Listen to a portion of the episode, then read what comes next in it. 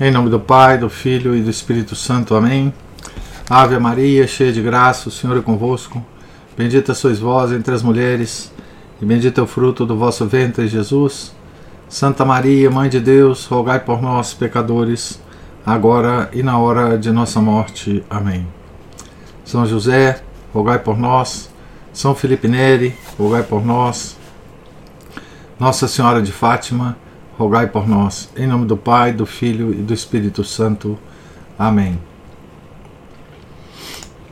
Bom dia a todos. É, nós estamos aqui na página 39 da biografia de Santa Mônica, escrita pelo Monsenhor Emile Bugot.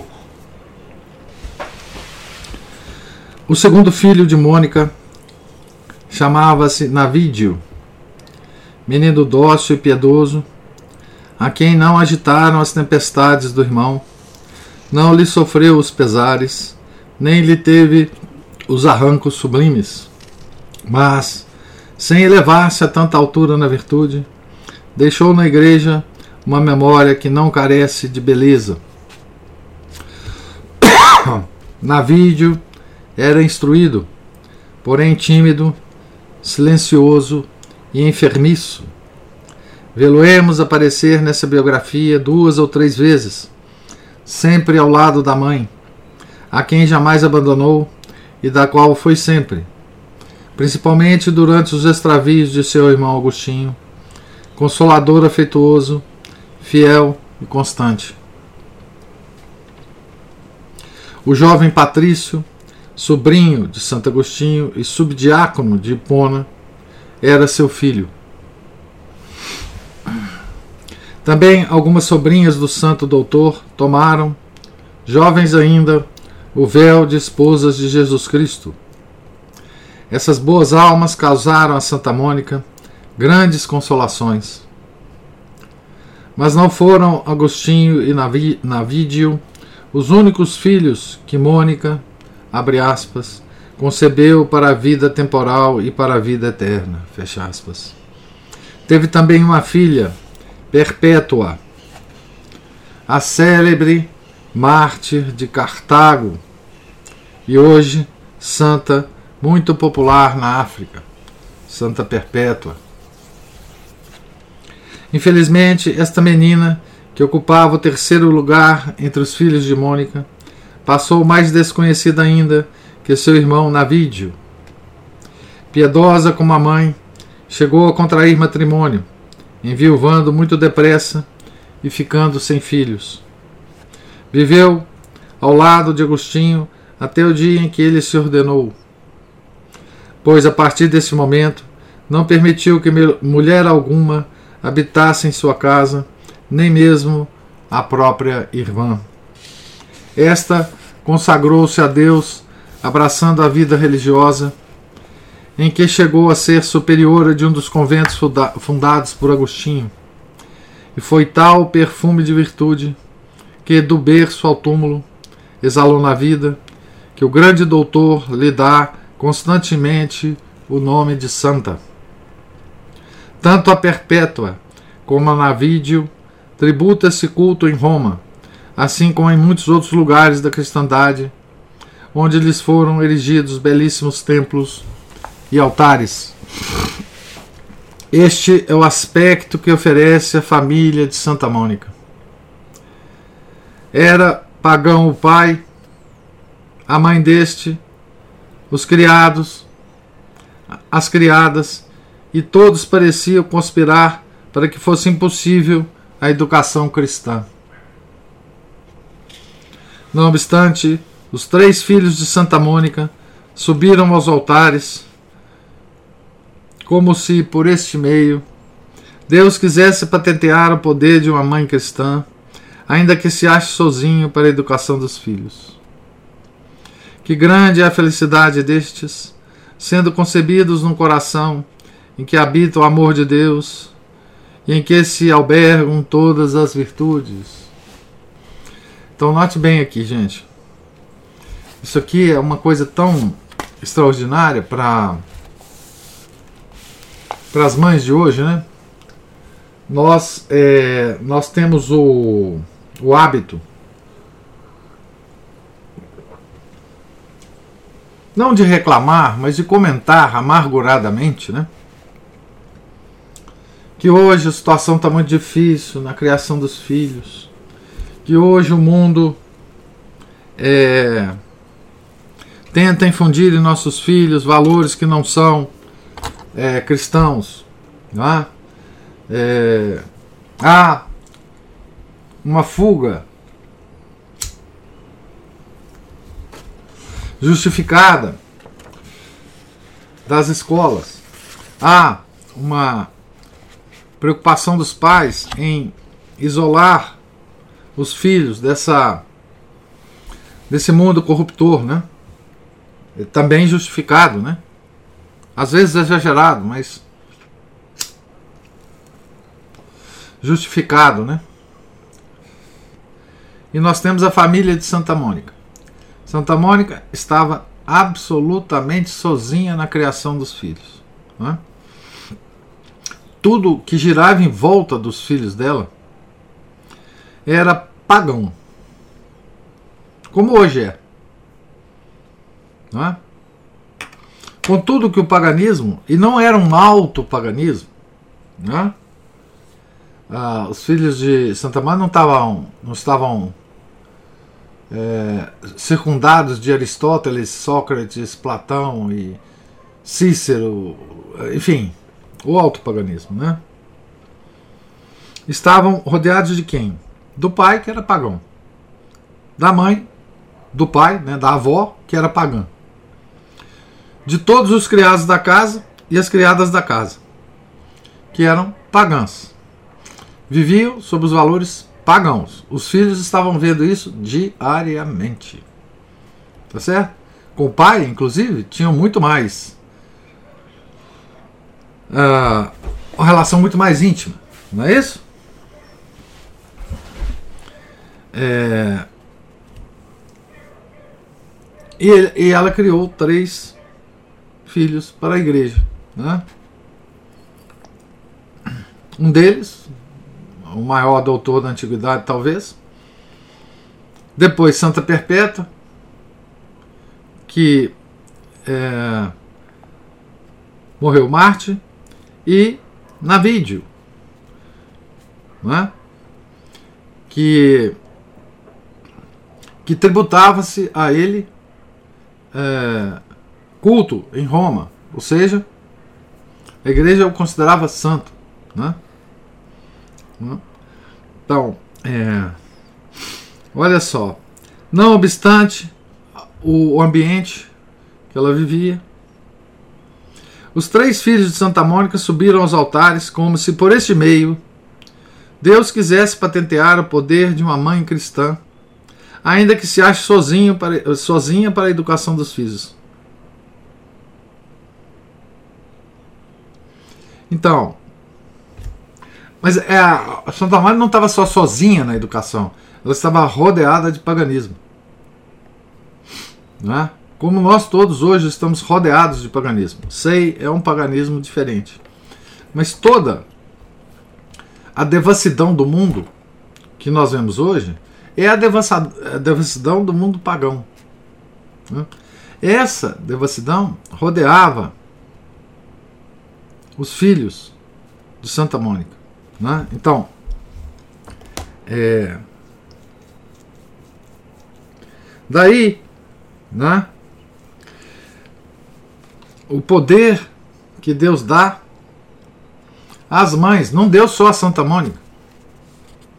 Santa Mônica, ela deu, Deus deu esse poder e deu a santidade, que era uma alma escolhida. Mas todas as mães têm essa graça. Né?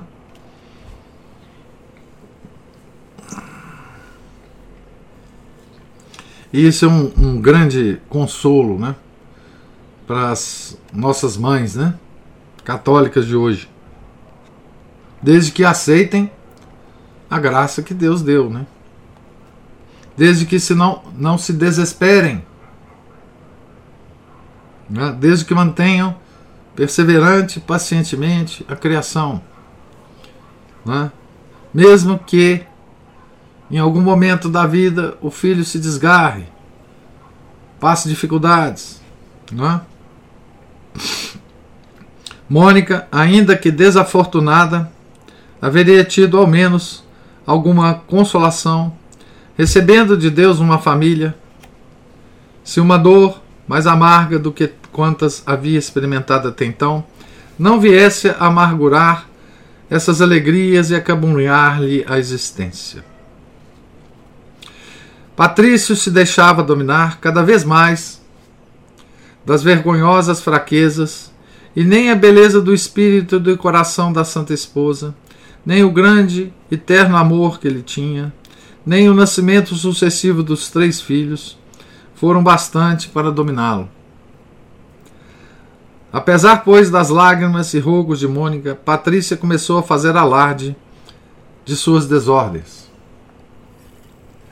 Como descrever o que em semelhantes casos sofre uma mãe cristã, uma, uma mulher cristã, uma esposa e mãe? Sofre o martírio da alma, de que fala Santo Ambrósio, martírio que, embora se realize no segredo do lar doméstico, não é menos admirável nem menos doloroso que qualquer outro. Nada, entretanto, pôde afastar Nossa Santa da linha de conduta que se havia traçado. Abandonada na flor da idade e vendida pelos pais dos seus, dos, dos seus filhos, Mônica, tendo então 27 anos incompletos, e depois de quatro ou cinco anos de casada, via desvanecerem-se as esperanças nutridas desde os primeiros dias do casamento. Longe, porém, de abater-se, redobrou, para assim dizer, de fervor e de confiança em Deus. E sem perder os hábitos de silêncio, de discrição, de doçura e paciência, consagrou-se completamente aos cuidados da família. Todas as mães amam os seus filhos, porém, quem poderá expressar como sabem amá-los as que não encontram no matrimônio senão abandono e dor. E se o século em que Deus as faz mãe é um século pervertido, se dando ao mundo aos, os filhos, compreendem que vão colocá-los em um terreno sáfaro e corrupto, tanto mais prejudicial à inocência, quanto mais encontrarão no Pai a necessária proteção quem poderá descrever seu temor e inquieta vigilância? Então, os filhos né, não desconheciam o caráter do pai. E o pai é um poderoso exemplo para os filhos. Não é isso? Imagina a agonia de Santa Mônica, os temores que passavam pelo coração de Santa Mônica. Né? Com o pai só fazendo besteira e todo mundo sabendo das besteiras do pai. De devassidão, né? De escândalos públicos. Eis o espetáculo que vamos presenciar nas páginas dessa história e que seria muito mais belo e interessante se um espesso véu não ocultasse a juventude dos irmãos Navídio e Perpétua. Deixemos, pois, ainda que com pesar, a esses filhos da nossa santa e concentremos toda a atenção sobre o berço e a infância de Agostinho. Será preciso dizer que, para empreender a grande obra da educação do filho, não esperou Mônica que pudesse falar? Nem tampouco esperou que viesse ao mundo, pois a primeira suspeita da felicidade que Deus lhe havia concedido, recolheu-se e, sabendo, pelos livros sagrados, que durante os nove meses em que seu filho e ela iam viver na, da mesma vida, podia santificá-lo e, por assim dizer, batizá-lo no amor de Deus. Nunca mais o abandonou, e redobrou de vigilância, de piedade e pureza de coração, a fim de que essa alma, que se devia modelar pela sua, não recebesse senão santas impressões. Inquieta também, e não sem razão, pela responsabilidade que acabava de contrair. Levantou os olhos ao céu e, temendo carecer da suficiente luz e do amor necessário para tamanha empresa, ofereceu a Deus o filho com todo o ardor de que era capaz. Apenas nasceu, levou ao templo. E como então não se costumava batizar logo as crianças, quis que pelo menos fosse inscrito no número dos catecúmenos, isto é, daqueles que aspiravam ao santo batismo. Depois, Jesus Cristo tomou completa posse desta alma. Traçou-lhe, traçou-se-lhe a cruz sobre a fronte, e o sal, símbolo da fé, depositou-se-lhe nos lábios, que tão sublimes intérpretes da mesma fé haviam de ser mais tarde. O sal no, nos lábios, né? Esse é o batismo da igreja, né? De sempre. Não o batismo de hoje, da igreja de hoje, né? Mas o batismo de sempre.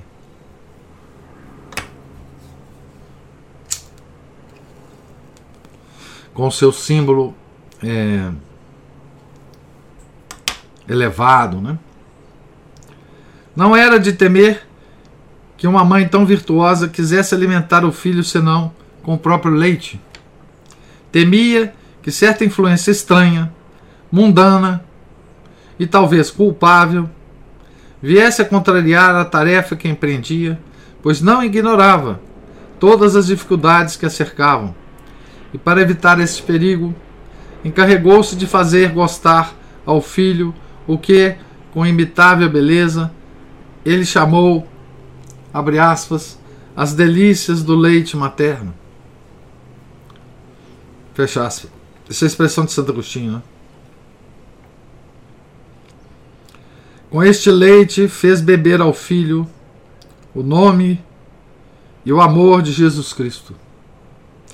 E assim como no seio da mãe havia recebido uma profunda impressão de fé, teve agora a felicidade de receber também da mesma, com as carícias que lhe prodigalizava no berço, uma nova impressão não menos misteriosa e com certeza mais profunda que a primeira. Felizes os filhos que, nascendo deste modo para a vida celestial e não para a terrena, têm nos olhos da mãe a fé, a pureza, a honra e a virtude que deve comunicar-lhes. Por delicados e penosos que fossem os cuidados de Santa Mônica para com o filho, não eram senão o prelúdio da grande obra de que Deus a encarregava. O primeiro e mais urgente era formar a consciência de Agostinho, pois muito cedo via a hora em que a sua vigilância, esmerada e materna, seria frustrada pelos exemplos lamentáveis do pai, em que eu veria cair do abrigo do coração materno em uma sociedade profundamente corrompida e habilmente corruptora. Sociedade que não atravessaria são e salvo se sua alma não estivesse muito firmada na virtude. Então, não podemos é, descrever a nossa sociedade da mesma forma. Olha que, como que o Monsieur Emile Bugot resumidamente, é, descreve a sociedade em que Santo Agostinho ah, nasceu. Sociedade profundamente corrompida e habilmente corruptora. Ou seja, sutilmente corruptora sedutora, sedu, sedutoramente corruptora. Não é isso que nós vivemos hoje?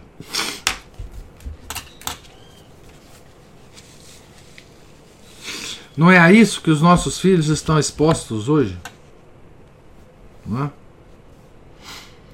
Com um agravante, né? Das nossas famílias católicas.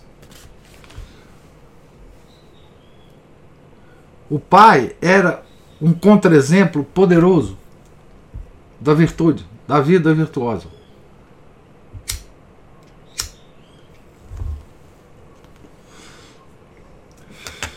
Então,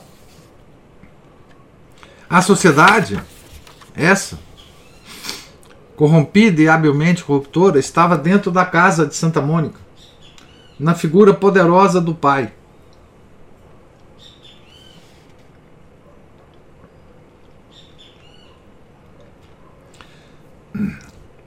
Para alcançar este favor, punha Mônica, sem cessar, à vista do filho, do filho os grandes princípios da fé e as vivas e puras luzes do Evangelho. Porém, muito especialmente, um tesouro que havia recebido dos pais procurava transmitir-lhe o desprezo pelas coisas terrenas e o desapego de tudo o que é finito, limitado e perecível. Mostrava-lhe sem cessar o céu e esforçava-se em abrir-lhe no coração um abismo tão profundo que nada de terreno aí pudesse chegar. Sabemos que chegou ao que desejava. Esse espírito tão delicado que de todo se desencanta, essas inquietações tão profundas que, humanamente falando, formam a interessante formosura da alma de Agostinho, e essas exclamações sublimes Abre aspas. Ficaste-nos para nós, ó meu Deus, e nosso coração viverá sempre inquieto, até que descanse em vós. Fecha aspas. Tudo isso recebeu o santo dos lábios maternos nas primeiras instruções. A esta lição, que sempre repetida, devia penetrar até o mais fundo do coração. Mônica juntara outra, procurando infundir no filho sensibilidade e ternura.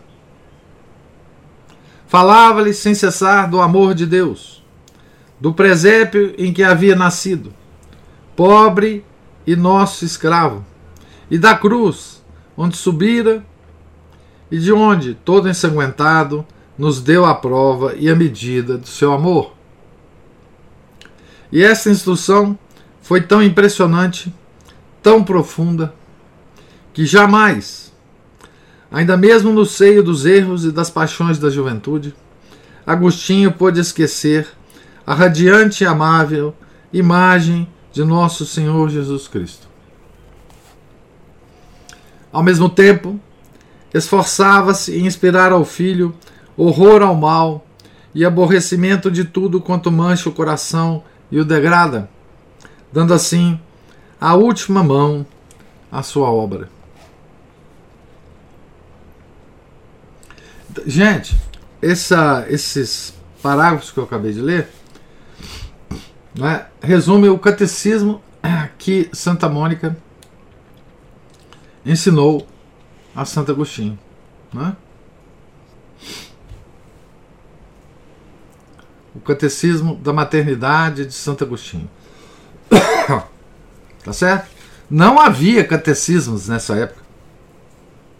Não havia esse tipo de instrução escrito. Você não comprava livro disso. Não havia isso. Isso saiu do coração de Santa Mônica. Do amor que Santa Mônica tinha por Deus e pelo seu filho.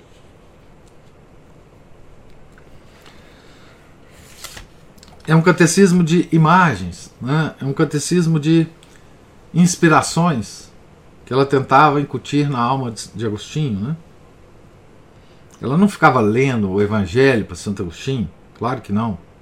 Né? Ela falava de passagens do Evangelho, mas de um modo a imprimir na alma de Santo Agostinho essas impressões, né? Impressões. A imagem de nosso Senhor Jesus Cristo, né? Tá certo?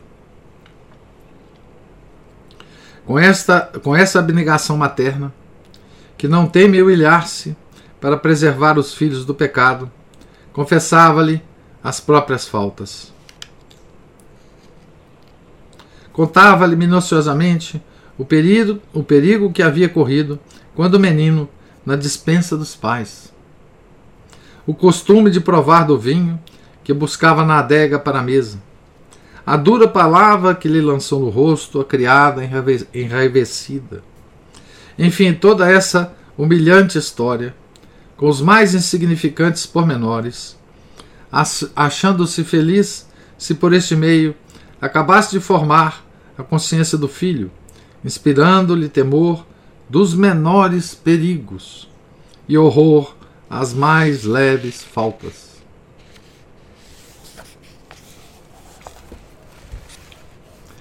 Falando com ele, tendo-o sobre os joelhos e ocupando-se alternativamente, segundo a ocasião, da vaidade das coisas da terra, do amor infinito de Deus, da fealdade do vício e do horror ao mal, Mônica foi pouco a pouco formando a alma de seu filho, dando-lhe, por assim dizer, uma consciência da qual jamais pôde, pôde desembaraçar-se.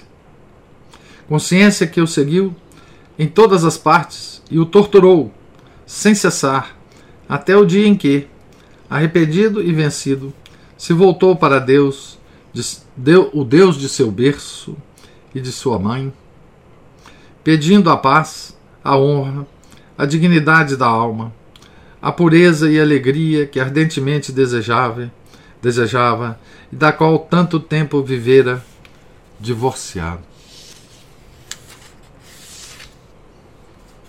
Um traço que se conservou da primeira infância de Agostinho demonstra quão profundamente se imprimiu na alma do bom menino a fé, apesar da incredulidade do pai.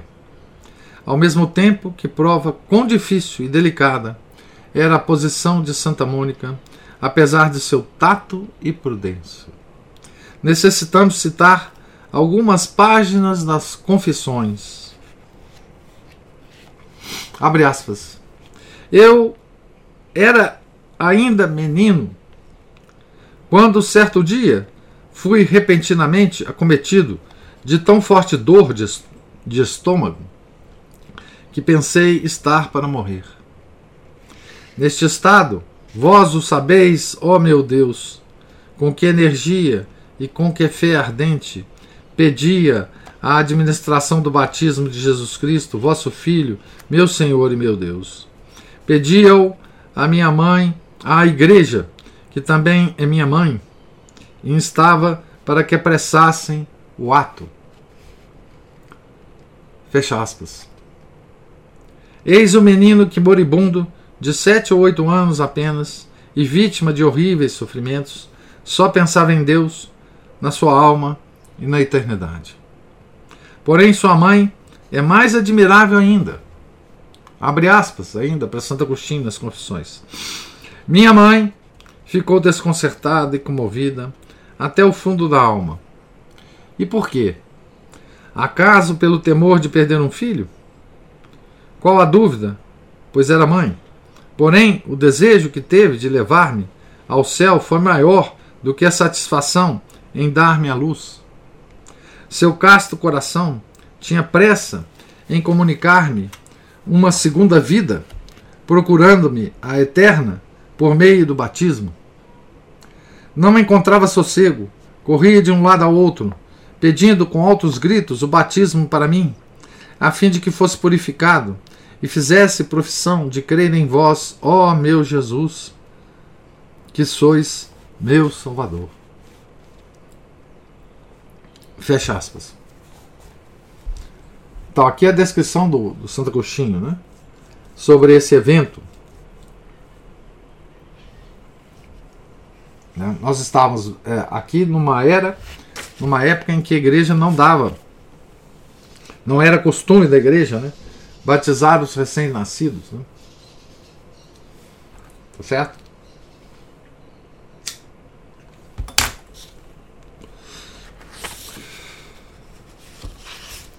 Ou os meninos, né? Em presença de tão vivo e formoso arranco de fé por parte do filho e da mãe, ocorre uma coisa que causa admiração e é o que o próprio Santo Agostinho nos conta.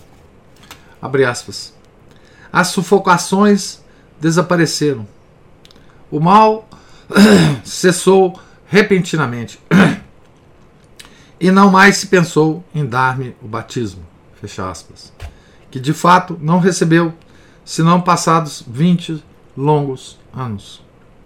Porém, maior e justa seria a admiração de semelhante conduta se, através das delicadas e discretas reticências de Santo Agostinho, que evita nomear o pai, não se visse a mão de Patrício, que, enquanto o filho estava em perigo, de nada se tinha ocupado, tinha, com efeito, grande indiferença religiosa.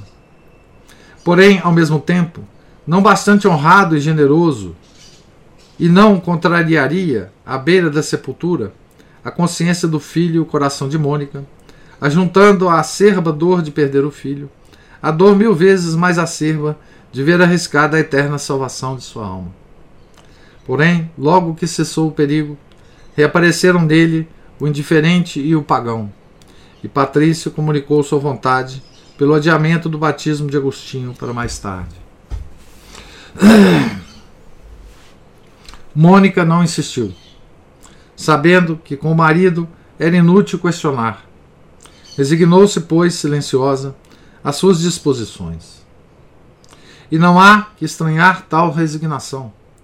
O estado tristíssimo da nova sociedade em que Agostinho ia entrar, o das escolas, que necessariamente deveria frequentar os livros, os teatros e os jogos, de que seria impossível afastar-lhe o coração e o espírito, contribuíram muito para que Mônica abraçasse valorosamente uma determinação por demais repugnante a seus princípios. A sociedade estava tão profundamente corrompida que, a não ser fugir dela para sepultar-se no deserto, renunciando a qualquer instrução, como fez Santo Antônio. Era quase impossível a um jovem não sucumbir. Não é essa a nossa sociedade? E como diz São Paulo em uma de suas cartas, é certo que, depois do batismo, as faltas são mais graves, as quedas mais profundas e as manchas mais difíceis de tirar para, para quem então para que então apressá-lo? Por que não lhe guardar a graça poderosa para o dia em que Agostinho, caso se extraviasse em momento, um momento, voltasse ao caminho da fé e da virtude? Abre aspas. Eis, diz o mesmo santo, como minha mãe vislumbrava e adivinhava as tentações, as agitações e tormentas a que eu, quase por necessidade, estava reservado, consolando-se com a ideia de que, em lugar de expor a imagem de Jesus Cristo a tantos perigos, exporia apenas um barro informe, sobre o qual gravaria mais adiante a divina imagem. Fecha aspas. Então, acabou servindo de um certo consolo, né? para Santa Mônica que ele fosse batizado mais tarde. Né? Porque o batizado tem em si a impressão da imagem de Jesus Cristo. Né? Então por isso que ele fala, né? Em lugar de expor a imagem de Jesus Cristo a tantos perigos, exporia apenas um barro informe, sem o selo, sem forma, né? Sobre o qual gravaria mais adiante a divina imagem.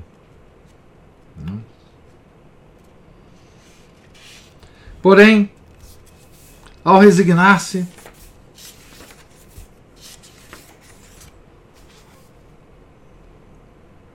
eu vou parar por aqui. Porque não vai dar tempo da gente acabar o capítulo mesmo hoje. E eu vou parar por aqui é, no, na questão do batismo. Na questão da doença e do batismo. Porque aqui dá pelo menos uma parada razoável aqui nas, nas leituras. Né? Então, veja como a sociedade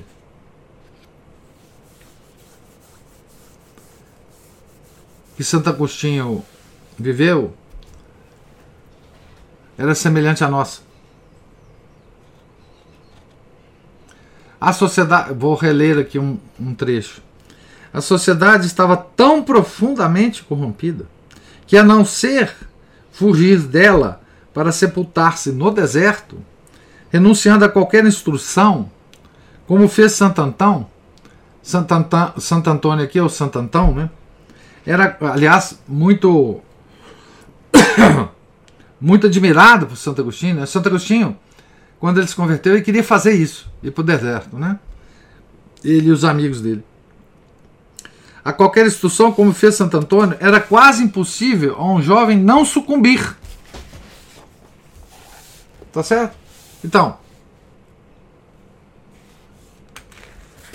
essa é mais, mais um, uma é mais um dos valores que esse livro tem, quer dizer, porque nós estamos vendo aqui a criação de filhos numa sociedade que tem os traços muito parecidos com os nossos, exceto exceto a tecnologia que nos difere desse desse desse tempo, o resto as formas de sedução, os valores, tudo é exatamente igual ao que nós temos hoje. Tudo.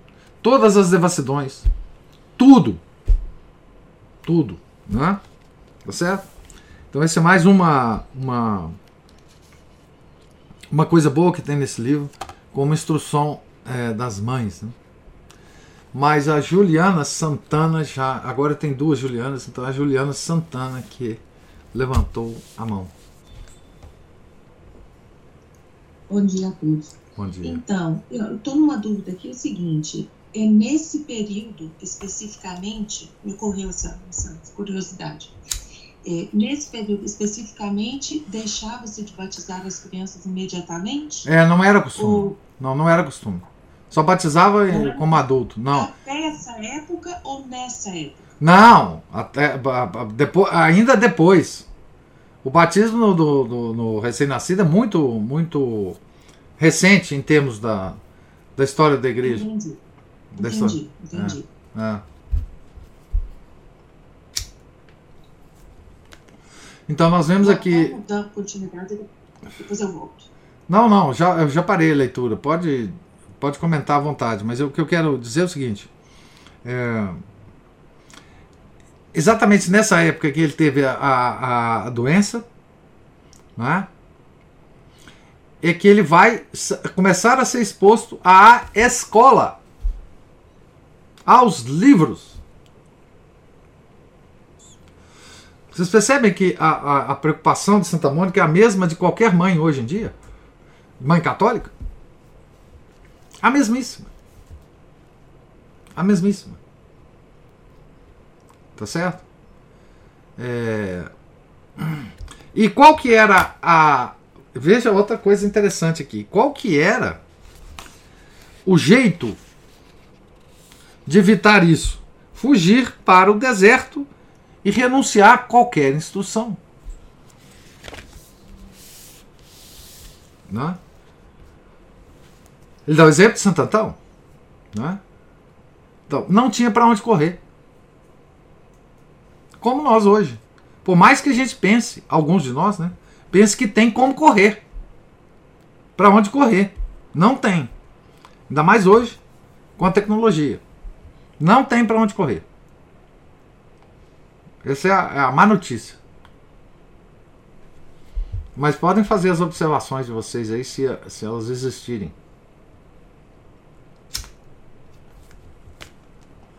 professor? Sim. A minha observação é que eu levei alegremente meus filhos para a escola, sem nem suspeitar. Pois é. Tem esse, esse, essa dureza, né? E depois percebendo, simplesmente não saber o que fazer, porque eu não tinha a fé de Santa Mônica, não é? Então, é só, a gente só pode lamentar, mas nossa esperança se renova nas jovens mães, como pois, sempre, né, eu falo. Pois é, elas sabem, né? Pelo menos. Elas sabem. É isso que eu queria dizer. Pois é. É.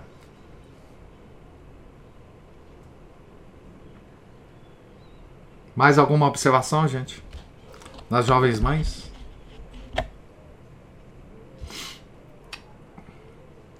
É... Eu. Juliana Santana. Assim, é impressionante como é que eu vou. As coisas, os relatos da vida dela que vão acontecendo, é, e as, né, os problemas todos, a, a, percepção do perigo que ele corria com, a, entre ela e o filho, e eu não posso deixar de me colocar no lugar dela, como filho adolescente que eu tenho, né, que é o Pablo, e da, da, angústia que a gente sente, né, de ver tanta coisa no tanta coisa sedutora no mundo. E o pior é que a sedução está na palma da mão deles, né? Hoje, no nosso tempo, a sedução está na palma da mão, 24 horas por dia.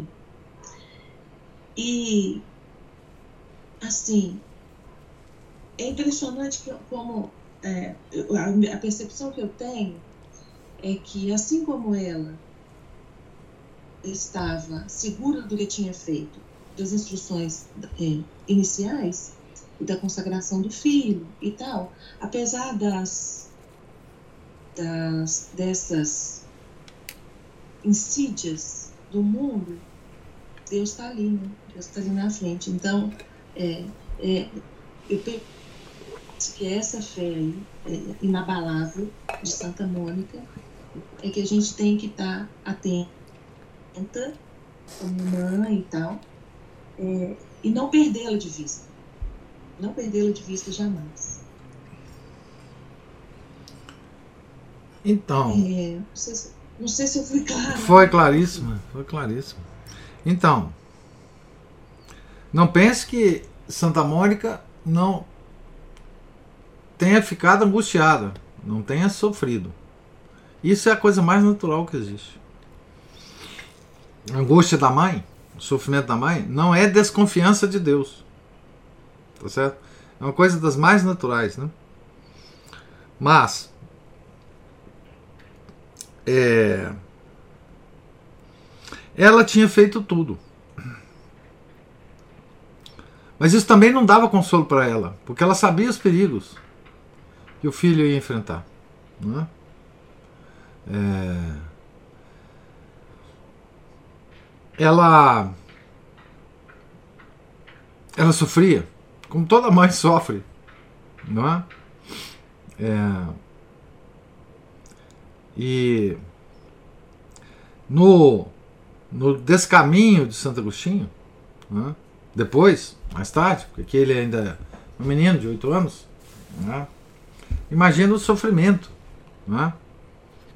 é, que ela teve. Agora, em relação às coisas estarem hoje na palma das mãos dos filhos, é claro que se, se refere ao celular. Não nos enganemos. É, naquela época, estava também nas mãos dos jovens, tá? Através das relações, através dos, dos, das conversas, através das reuniões, através dos jogos, dos teatros, das praças públicas, das casas de meretrício. Tudo isso estava na mão. Sempre teve na mão de todo mundo. Tá certo? É, a tecnologia que hoje nós temos não mudou é, digamos assim, a tendência à, à devassidão do homem. Não mudou. É, não pense que era mais difícil para Santo Agostinho, filho do pai que ele tinha, achar todos esses meios de corrupção. E ele achou. Ele encontrou. Então, é, porque a gente tende a comparar as coisas de tal forma que a gente se sente coitadinho vivendo agora em relação a quem viveu no passado. Não. No passado também tinha meios facílimos de se corromper, de se de se lambuzar na lama, né? É...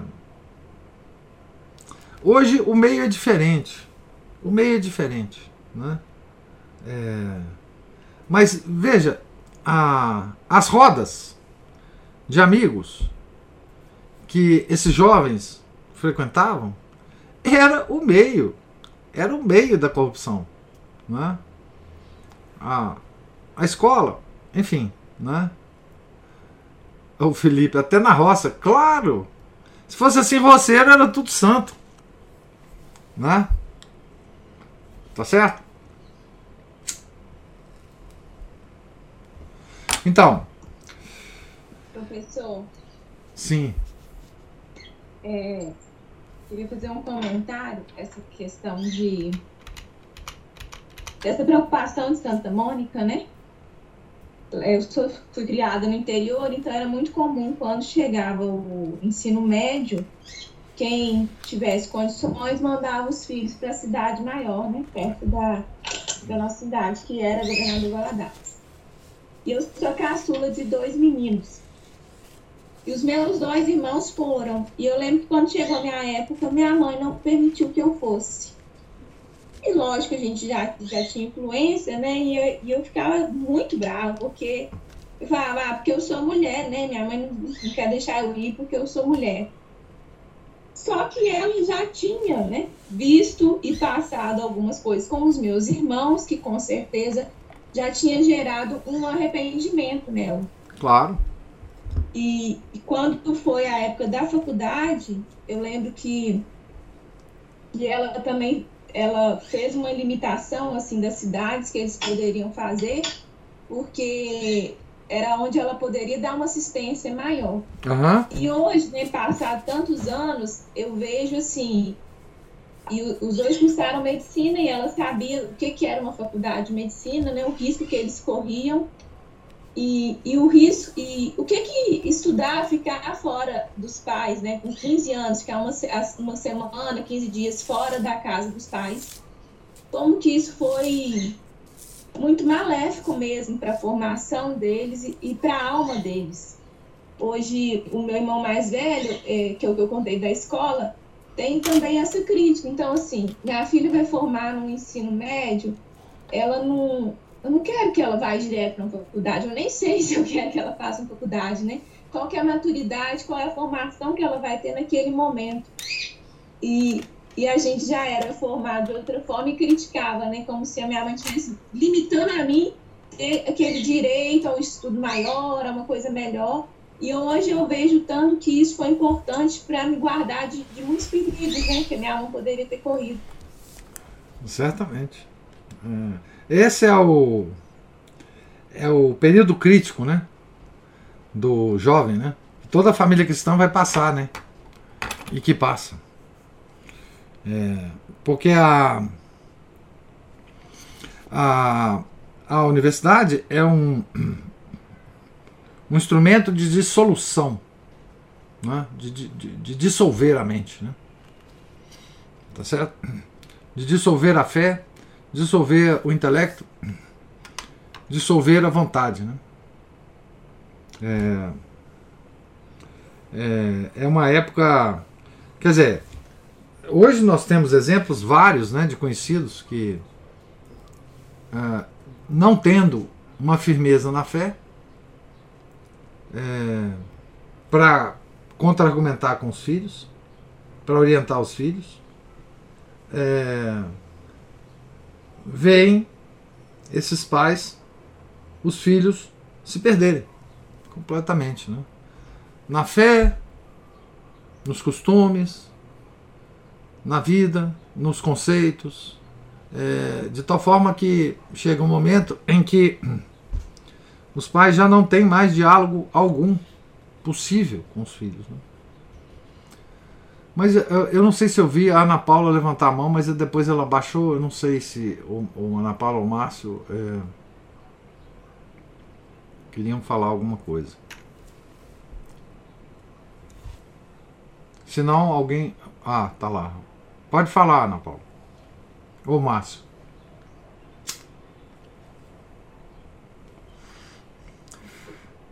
Professor, segunda-feira eu, eu comento que eu tô com o horário meio apertado aqui. Opa, Obrigado. vai lá. É...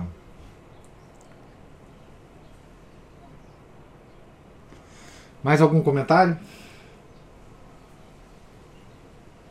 Então, que bom, né? Que a gente vai ver aqui ao longo da leitura um exemplo de um jovem que vai se perder. É? Exatamente porque ele foi para a escola, porque ele não tinha o exemplo do pai, porque ele estava rodeado de paganismo, é? porque as seduções do mundo é muito grande, é? porque por mais que a formação dele, através da mãe, tenha sido de piedade, de princípios é, católicos, por mais que aquela impressão que Santa Mônica fez no coração dele fosse grande, ele se perdeu. Por que, que eu digo que isso é bom? Porque é um consolo para nós. Né? É, Vê-lo voltar para a igreja, né? vê-lo se transformar em quem ele se transformou. Né? É um consolo, uma coisa boa né, da gente ver. Juliana Santana. É, é o seguinte, eu fiquei numa dúvida aqui, eu queria só esclarecer. Aqui, ó, na página 40, da 40 para 41, Mônica, então, 20 anos, é, então, 27 anos incompletos, depois de 4 ou 5 anos de casada. É, peraí. Ela foi abandonada. Abandonada na flor da idade, vendida pelo pai de seus filhos. Ela foi vendida pelo marido? Não, não é vendida aqui no sentido metafórico, né? No sentido metafórico. É, ela abandonado, ou seja, faz aí o que você quiser e eu. É. é terminou. É, quer dizer. É nesse sentido. É nesse sentido. É. Desvaneceram-se as esperanças, né? Uhum. Dela, com o marido. Né? E aí ela se concentrou nos filhos. Ele permanecia dentro de casa, com ela e com os Sim, filhos. sim, sim. Entendi. É. E era interessante que eu nem sabia que é, Santo Agostinho tinha uns irmãos, aqui falo, falou rapidamente deles, né? Na Virgem Perpétua. Santa Perpétua está no Martirológio. Sim, mas eu, eu, por incrível que pareça, isso me passou despercebido. É. Eu não sabia que ela era irmã de Santo Agostinho. É. Santa Perpétua está tá no Martirológio, né? Não sei que eu dia. que... que ela era filho único. E eu, inclusive, achava que é, ela teria filho único, porque, sei lá, uma, o marido de, de, o Patrício né, teria morrido, ou, né, ou abandonado a família e tal, porque nas, nas histórias, né, no, tudo que a gente vê com relação a Santa Mônica, ela sempre aparece sozinha. Pois é. Por quê? Por quê? A grande fonte da vida de Santa Mônica é Santo Agostinho. E Santo Agostinho se cala em relação ao pai. Por que, que ele se cala em relação ao pai? Por, por, por prudência. Por que, que ele ia falar do pai? Por que, que ele ia falar de todos os podres do pai? Isso não ia resolver nada. Então, ele fala da mãe. E a maior fonte de informações sobre Santa Mônica vem de Santo Agostinho. E o pai é mais ou menos é, é, desconhecido, né? Embora a, o caráter geral do pai é, se, se conhece, mas assim, é, Santo Agostinho não ia ficar metendo pau no pai, né? Pra que isso? Uhum. Ah, nas confissões, né? Agora, eu, eu, não sei se você vai me responder, porque pode ser um spoiler da, da, do decorrer da história. Mas será que em algum momento Patrício se converteu? Ah, vai ser. É, não, vocês vão ver. eu sabia que você não ia responder. Patrício. Vocês vejam que ele tinha um sobrinho chamado Patrício, né? É. Que, Santos também, né? que foi diácono, né? Foi diácono de Santo Agostinho, né? Em Hipona. Uhum. Vocês vejam que toda a vida desse pessoal girou, né? Em torno da igreja, né? Claro, Então, também com o irmão desse, né? Com o irmão desse. É, enfim. Não Mas. podia dar coisa diferente. Não. Porque, Não. Um irmão desse, ele é. Ele é uma luz tão grande, né? Que por mais cego que você seja, você não deixa de sentir a, a influência dessa luz, né? uhum. É, luz, que, luz que é, é dependente da luz de Santa Mônica, né? Que a luz principal aí, que manteve tudo, foi Santa Mônica, né? eu, eu fico imaginando o seguinte. é, é, de cara, né, a gente já pode. É permissão de Deus mesmo, mas com um propósito maior. A gente, no primeiro momento, tem que achar assim: como foi que Deus permitiu que uma mãe tão santa, uma mãe tão, tão fervorosa, tão piedosa, tivesse que passar por uma experiência tão sofrida de, de ver um filho à beira do abismo, né, de perder sua alma? A, a- né, a gente fica se indagando como Deus permitiu, como foi. Na verdade, ele não, não tá- é- ela não viu Agostinho na beira do abismo. Ela viu Agostinho lá embaixo, na lama. Já lá. lá ela que estava na beira do abismo, assim, vendo. É, à beira do abismo, que eu quero dizer é assim, ele, ele- graças a Deus ele se tornou um santo, É. né? É, assim, se tornou um santo e, e- e se re- regenerou. Mas à beira do abismo é eterno, Ah, sim. que eu quero dizer, É. né? À beira É. do abismo é eterno. É. E aí, por que que Deus, a gente se indaga, né? Por que Deus haveria de permitir? É porque eu não canso de dizer que tudo que Deus permite esconde graças, para que ele demonstrasse o poder da intercessão de uma mãe, ou, ou que ele pode mudar tudo, É. desde que a gente né, tenha fé, desde que a gente seja é, é, perseguidor da, da fé, perseguidor dos valores cristãos.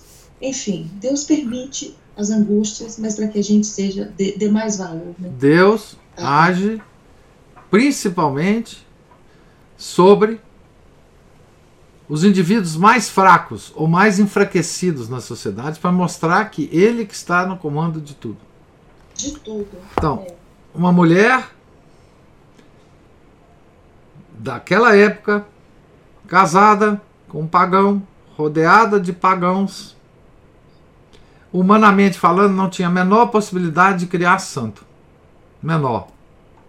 É. Fraca, a sociedade, como diriam os feministas hoje, a sociedade opressora em relação à mulher, né? É opressor. opressora, não tinha, não tinha nenhum poder, é, era fraqueza em pessoa. Não é? Então Deus se alegra em agir nessas situações né, para mostrar que Ele está no comando de tudo, que Ele pode tudo, que Ele não é influenciado pelos poderes do mundo, que os poderes do mundo não têm força contra Ele. Né? É, e veja, vamos, vamos, vamos ter uma, uma visão em perspectiva, Juliano. É, imagina, nós estamos imaginando essa família. Agora imagina na perspectiva de Deus. Quantas almas se salvaram por meio de Santo Agostinho? Ao longo dos séculos. Tá certo? Ao longo dos séculos. Pela obra dele, pela fundação da ordem dele, masculino e feminino, né? Por todos os outros santos que ao longo dos séculos ele influenciou e ajudou a torná-los santos. E aí esses santos tiveram as suas influências próprias. Então imagina quantas almas, quantos santos Santo Agostinho levou para o céu ao longo dos séculos. Isso, claro, está na conta de Santo Agostinho, mas também está na conta de Santa Mônica. Todos os desprezos que ela sofreu do marido, todos os desprezos que ela sofreu da sogra, todos os desprezos que ela sofreu das criadas, todas as preocupações dela com o mundo, tudo isso, naquela fraqueza humana dela, poderia não ter significado nada. Mas unida à magnitude de Deus, é, a obra dela foi esses milhares de santos que a igreja tem. Essas milhares de almas salvas pelo trabalho de Santo Agostinho. Imagina quantas almas Santo Agostinho salvou em vida, como bispo de Hipona, como padre, como confessor. Não é? Lá em Hipona. Né? Quantas almas ele salvou das heresias contra as quais ele lutou? Tá certo? Isso, Santa Mônica não tinha a menor ideia. Hoje no céu ela tem. Mas enquanto vivia, não tinha a menor ideia. Ela estava ali, naquela fraqueza dela, oferecendo a fraqueza dela a Deus. Né? E Deus depois age através das causas segundas e move o mundo. E move o mundo. Porque a causa primeira move tudo. Né? É, então, aquelas orações que Santa Mônica dirigia a Deus, ela dirigia à causa primeira, toda oração é assim, né? Nós nos dirigimos à causa primeira, para que a causa primeira mova as causas segundas. Tá certo? E te satisfaçam, na medida do possível e da vontade de Deus, as nossas os nossos pedidos, as nossas súplicas. Então, é, mas isso age só na, com relação a Santa Mônica? Porque ela era santa? Não. É o mesmo que age é a mesma coisa age em cada um de nós. Em cada uma das nossas orações, Deus as ouve na mesma perspectiva.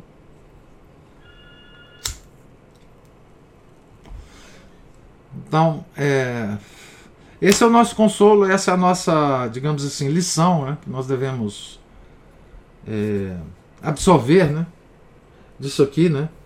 É, não é a lição de ser santa como Santa Mônica, não é a lição de ter um filho igual Santo Agostinho. Não. É a lição de. Porque, vê, Santa Mônica não desejava ter um filho igual Santo Agostinho. Ela nem sabia né, que ia criar um filho assim. Ela desejava apenas e tão somente salvar a alma do filho. Nada mais. O resto foi Deus que quis.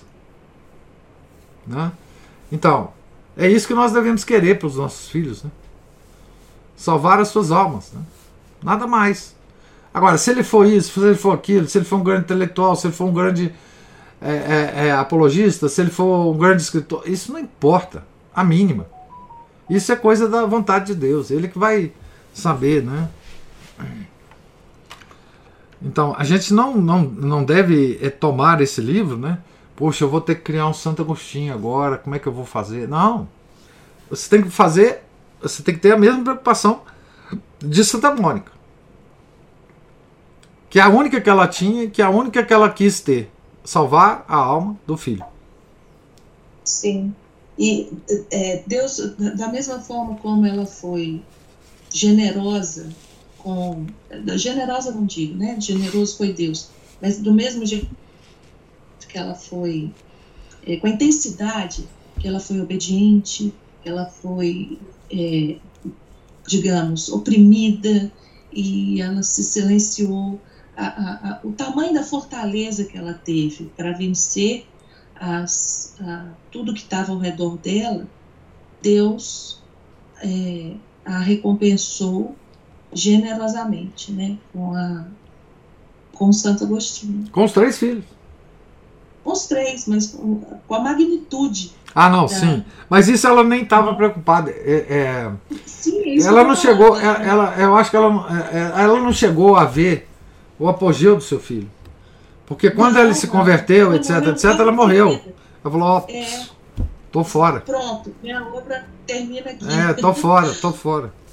É, agora. Vazei, vazei. Fui. Isso, exatamente. É. Mas assim, Deus foi generoso com ela. Claro. Muito e generoso. ela com ele. Ela teve muita generosidade. Você teve temor de usar a palavra? A gente demonstra generosidade com Deus, sofrendo o que ele manda para nós, com fé. É. Tá certo? Nós somos generosos no sofrimento. Sim. Deus é generoso na graça. É. Ela foi intensamente e Deus soube recompensá-la intensamente. É, exatamente. Né? Louvado seja. Deus me deu, Deus me tirou, louvado seja o nome do Senhor. Né? O Jó. Mais alguma observação, gente? Então. Nós estamos aqui na página 46. E na segunda-feira, se Deus quiser, é, retomaremos a leitura aqui. Tá certo? Deus lhes pague a presença, paciência, os comentários, certo? Fiquem todos com Deus, tenham um santo dia, um santo final de semana. Em nome do Pai, do Filho e do Espírito Santo. Amém. Ave Maria, cheia de graça, o Senhor é convosco. Bendita sois vós entre as mulheres, e bendito é o fruto do vosso ventre, Jesus. Santa Maria, Mãe de Deus, rogai por nós, pecadores, agora e na hora de nossa morte. Amém. São José, rogai por nós. São Felipe Neri, rogai por nós. Santa Mônica, rogai por nós. Nossa Senhora de Fátima, rogai por nós. Em nome do Pai, do Filho e do Espírito Santo. Amém.